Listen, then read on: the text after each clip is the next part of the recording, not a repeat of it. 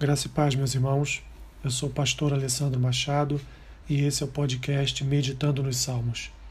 Hoje com o Salmo 136, que diz assim: A misericórdia de Deus. Rendei graças ao Senhor porque Ele é bom, porque a sua misericórdia dura para sempre. Rendei graças a Deus, ao Deus dos deuses, porque a sua misericórdia dura para sempre.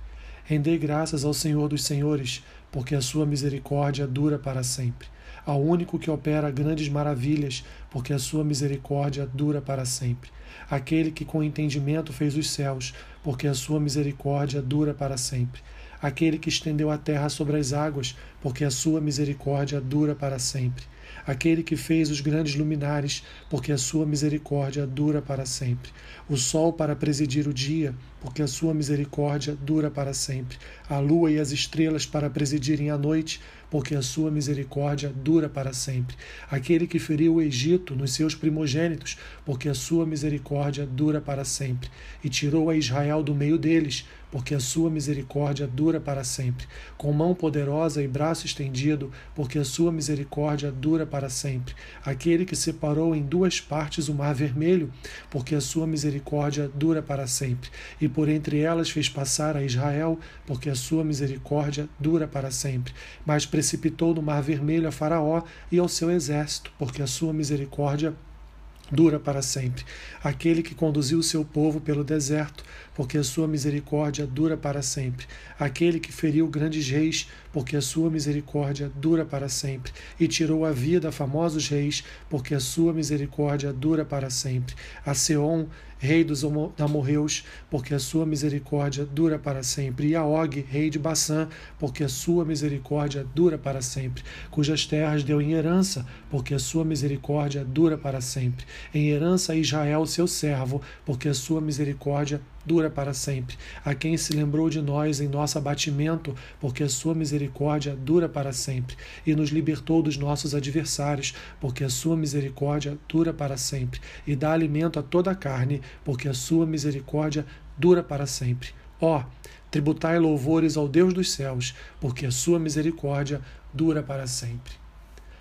Salmo que convida a congregação de adoradores a dar graças ao Senhor pois ele tem demonstrado misericórdia durante a história do povo de Deus, desde o início até o estabelecimento do povo na terra prometida, incluindo atos mais recentes de Deus. O salmista reafirma o compromisso de Deus com o cuidado de seu povo. Os versículos 1 a 3 apresentam o tema principal do salmo: render graças ao Senhor, conclamando a congregação a reconhecer que Deus é bom, que Ele é Deus de deuses e Senhor dos senhores. O cântico exalta a misericórdia do Senhor, que é eficaz para seu povo e dura para sempre.